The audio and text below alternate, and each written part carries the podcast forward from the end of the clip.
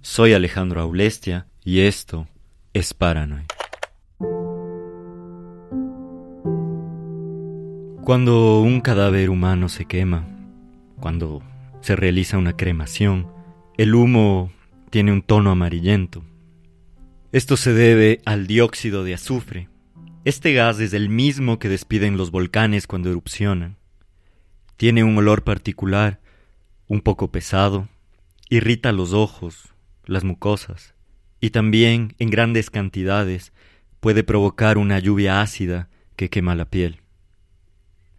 Durante la Segunda Guerra Mundial, en las poblaciones cercanas a Dachau o Auschwitz, hubo reportes de campesinos que se quejaban de lluvias ácidas que les causaban escosor en la piel.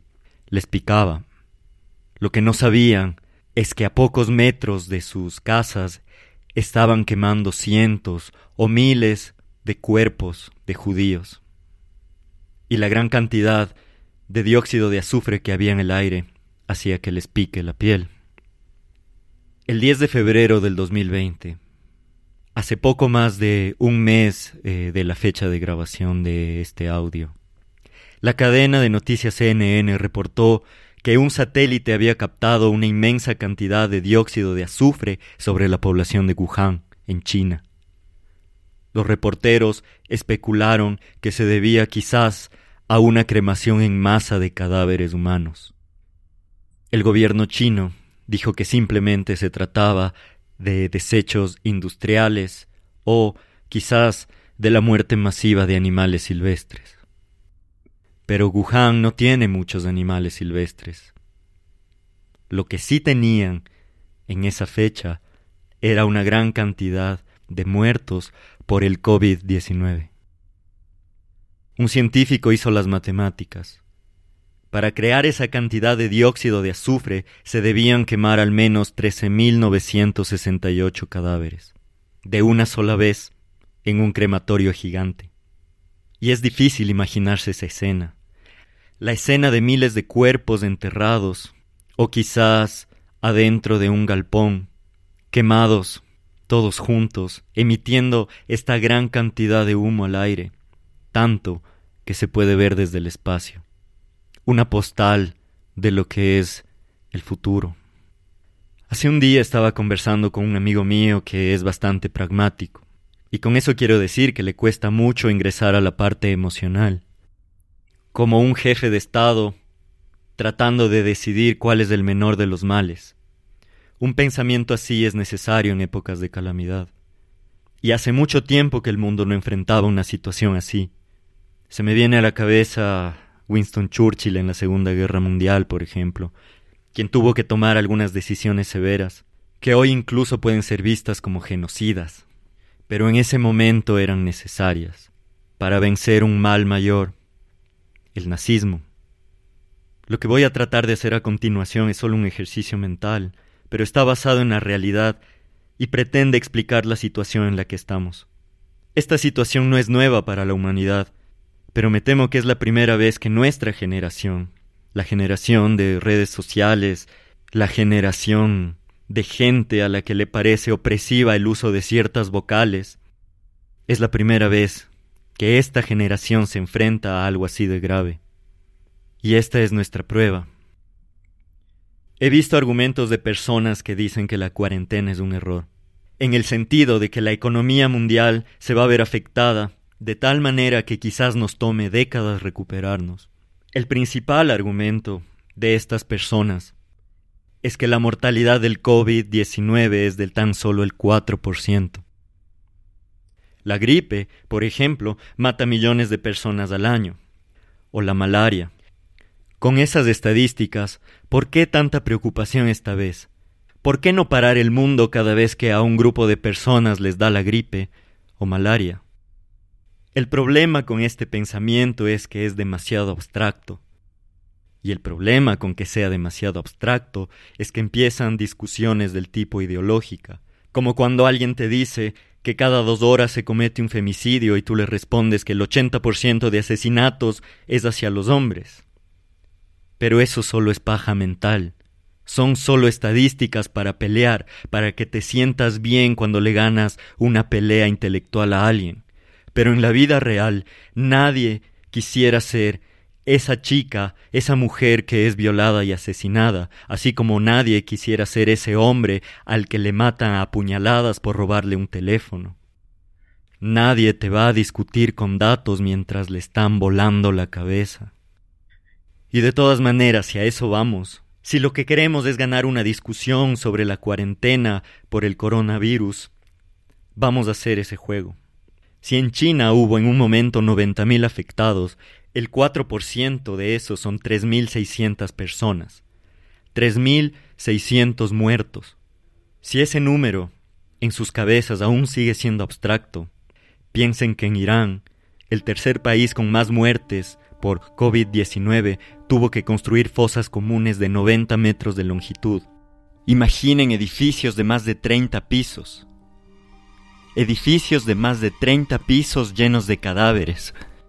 Si dejamos de lado la parte moral, si no nos importa que son solo muertos, es decir, si somos tan cínicos que decimos que no nos importa que la gente muera, o no nos importa porque la mayoría son ancianos, u hombres, o judíos, o lo que sea que sea tu ideología en este momento, si no te importa la parte de que son seres humanos muriendo por miles, tal vez te importe la parte sanitaria, porque eso sí nos afecta. Si vamos a ser tan despiadados que solo vamos a discutir esto, el momento en el que mi bienestar se ve afectado y no el de los demás. Podemos hacer eso.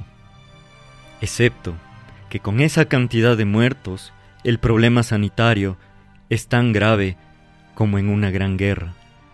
Por ejemplo, en el día D, ese famoso desembarco en Normandía contra los nazis por parte de los aliados. Ese día murieron 2.500 personas. ¿Qué se hace con esa cantidad de muertos? ¿Cuánto tiempo dejas que esos cuerpos estén regados por la arena hasta que se conviertan en carne putrefacta que solo es alimento para las bacterias? Si los cuerpos no tienen alma, porque eso es lo que creemos ahora, ahora que no hay Dios, ahora que hay ciencia, en vez de alma hay bacterias y estas bacterias van a empezar a comerse esa carne y van a empezar a enfermar al resto de personas que siguen vivas. En toda la Segunda Guerra Mundial murió el 3% de la población mundial. El 3%. Pero ese 3% fueron 40 millones de personas. 40 millones de personas es toda la población de Argentina, por ejemplo. Y aún así, si queremos seguir jugando, a ser cínicos, podemos decir que si solo es del 3%, no importa porque somos 7 billones en el mundo. Y mejor, para que no haya sobrepoblación, ¿no? Ese es otro argumento. Porque los humanos somos malos, somos muchos, y todos deberíamos morir para dejar crecer a las plantas y a los animales libremente. En Italia, el gobierno acaba de instaurar una ley marcial. Cientos de camiones del ejército están ocupando las calles algo que no se veía desde 1940, cuando Mussolini se unió a la guerra. Los hospitales italianos ya no tienen espacio para atender a los enfermos, y eso ha creado un triaje masivo, una criba. Un triaje es cuando los doctores tienen que elegir a quién le salvan la vida y a quién no. Y cuando los números de enfermos son masivos, se decide prácticamente al azar. Pero a mí qué me importa si yo no tengo coronavirus. Bueno, el problema es que por tantos casos de coronavirus, muchos enfermos de otras cosas como gripe o malaria o cáncer, por ejemplo, no pueden ser atendidos. Y ahí sí empieza a afectar a otras personas, no solo a las que están enfermas de coronavirus, porque eso quiere decir que no te puedes enfermar de nada. No te puedes romper una pierna, por ejemplo, no te puede dar gripe, ni siquiera puedes comer algo un poco pasado porque te puede dar una intoxicación leve, que se puede volver grave si vas al hospital y los doctores deciden que tú no eres un enfermo que merezca su atención, o simplemente porque son tantos los enfermos que deciden al azar, y mueres. O también se puede pensar en los enfermos de cáncer, en los bebés recién nacidos, en todo lo que pasa en un hospital en un día. Nadie puede ser atendido correctamente. Una solución a eso puede ser dejemos que los de coronavirus se mueran. ¿por qué no dejar de atenderlos a ellos y atender a los enfermos de verdad? Puede ser, excepto que esos enfermos van a seguir contagiando a otros, y en un punto el porcentaje no va a ser 4%, va a ser 10 o 20. ¿Y ahí qué hacemos? Porque digamos que de cáncer solo se muere el 8% de la población. Entonces la lógica sería dejemos morir a los de cáncer, porque ahora los de coronavirus son muchos más. Y ese es el problema de pensar en números. Ese es el problema de este pensamiento abstracto, de estas cifras, que ahora están en todas las redes sociales o en las opiniones de todas las personas que se creen expertas en algo que no saben. El precio de ser cínico. Pero la realidad es, ¿quién sabe? Los presidentes de las potencias económicas están conscientes de esto, o al menos eso esperamos. Por eso han tomado estas medidas.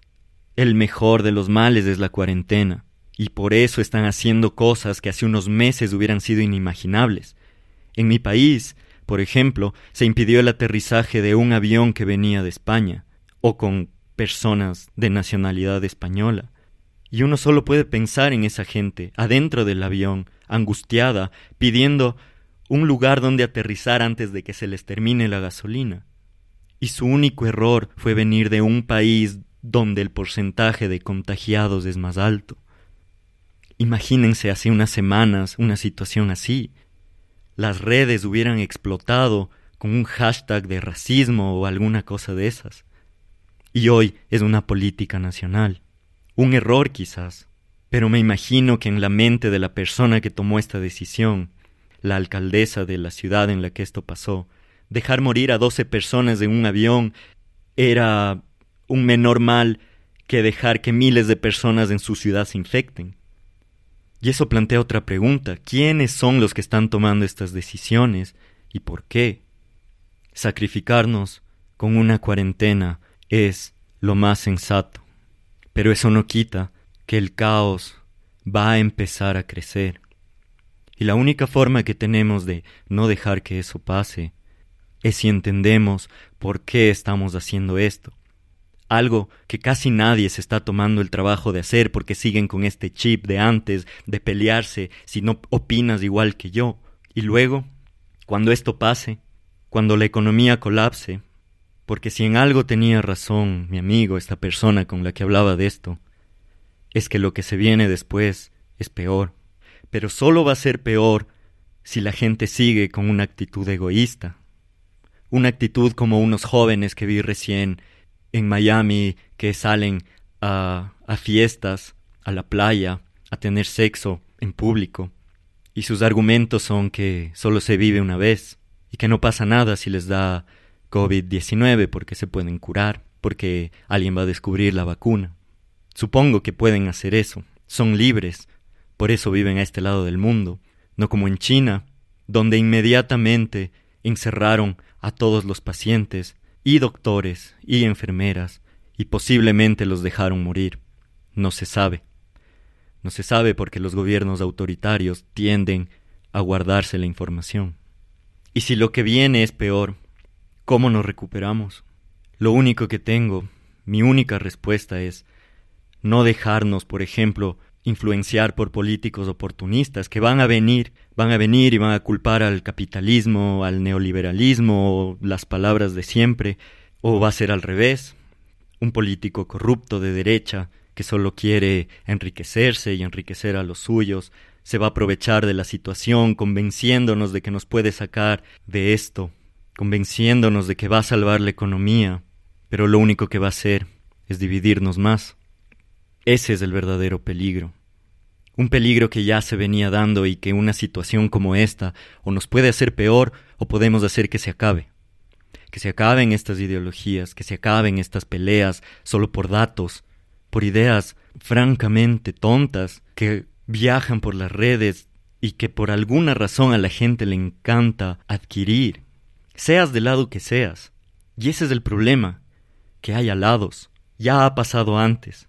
A los alemanes les vino una crisis inmensa luego de la Primera Guerra Mundial, y un hombre se aprovechó de eso, y lo que vino después fue mucho más destructivo. Y lo mismo les pasó a los rusos, Y sí, es injusto. Los aliados no debieron aprovecharse así de los alemanes después de la Primera Guerra, y la nobleza rusa no debió aprovecharse de los campesinos rusos. Pero nada de eso justificó todo lo que pasó después, todos los muertos, todo el dolor, casi el fin de la humanidad. Y eso solo pasó porque la gente, en su desesperación, le cedió todo el poder a estos hombres, a estos tiranos. El avión con los ciudadanos españoles aterrizó en otra ciudad. Sus pasajeros están bien. Y la alcaldesa, la persona que tomó la decisión de no dejarlos aterrizar en su ciudad, posteó un video en Facebook horas después diciendo que tiene coronavirus. En China se reporta el fin de la pandemia. Según ellos, ya no hay infectados en su región. Ojalá sea así. La Segunda Guerra Mundial pasó, la Primera, otras pandemias han pasado, pero fue importante que aunque sea un grupo de personas mantengan la ética y estén dispuestos a hacer sacrificios, como esos ciudadanos ingleses en la Segunda Guerra Mundial que cruzaron hacia el puerto de Dunkirk a salvar a jóvenes soldados, los últimos que quedaban, los últimos que resistieron los ataques nazis en Francia. Muchos murieron, pero tenían claro que ese sacrificio era necesario para salvar muchas más vidas. En esto estamos todos juntos. Y cuando digo esto no me refiero a una frase de libro de autoayuda o emotiva. Me refiero a que por primera vez en la historia la humanidad es una sola. No somos romanos contra visigodos, no somos alemanes, nazis versus comunistas, no somos hombres contra mujeres, somos todos uno. Y esa es la respuesta. De esta salimos juntos o juntos nos vamos al infierno. Antes de irme quiero dar unos datos finales. La tasa de contagio de la gripe es del 1.3, es decir, si una persona tiene gripe, mm, más o menos otra persona se va a contagiar y esa persona va a contagiar a otra y así. La tasa del COVID-19 es del 2.5, que es el doble. Para poner un ejemplo, 18.000 personas mueren de gripe al año y se estima que 1.5 millones podrían morir de COVID-19. Durante el H1N1, la última pandemia que tuvimos, se registraron 61 millones de muertos, la mayoría en Asia. Se espera una vacuna para el COVID-19 en los próximos 12 meses. Muchos expertos en epidemias no creen que esta pandemia vaya a ser devastadora, pero temen que en el futuro venga una pandemia que tenga un alcance de mortalidad del 60 a diferencia de esta que es 2.5. Eh, han venido advirtiendo de una superbacteria o de un supervirus. Por el lado bueno, esta puede ser una preparación para lo que se venga en, en una situación así. Basándonos en lo que ha pasado, el mundo tiene mucho que aprender.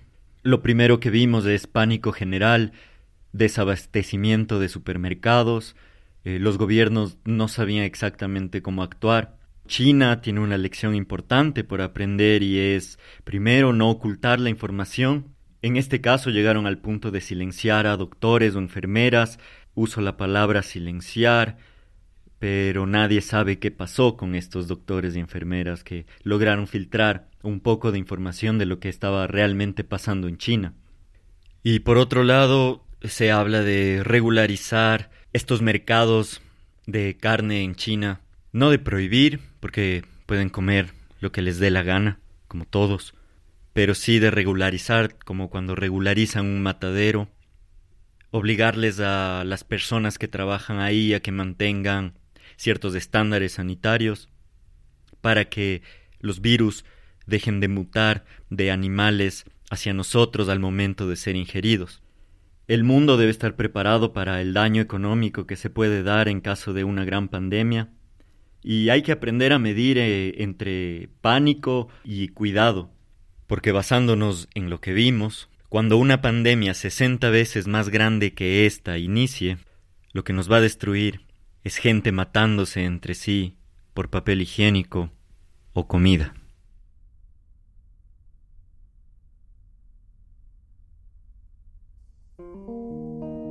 Paranoid es producido por mí, Alejandro Aulestia y Mara Serrano. Para notas, datos y otra información pueden ir a nuestra página paranoid.co. Si nos quieren ayudar pueden compartir por Spotify, iTunes, Podcast o cualquier aplicación donde hayan escuchado esto. También pueden buscarnos en nuestras redes sociales como Historias Paranoid. Gracias.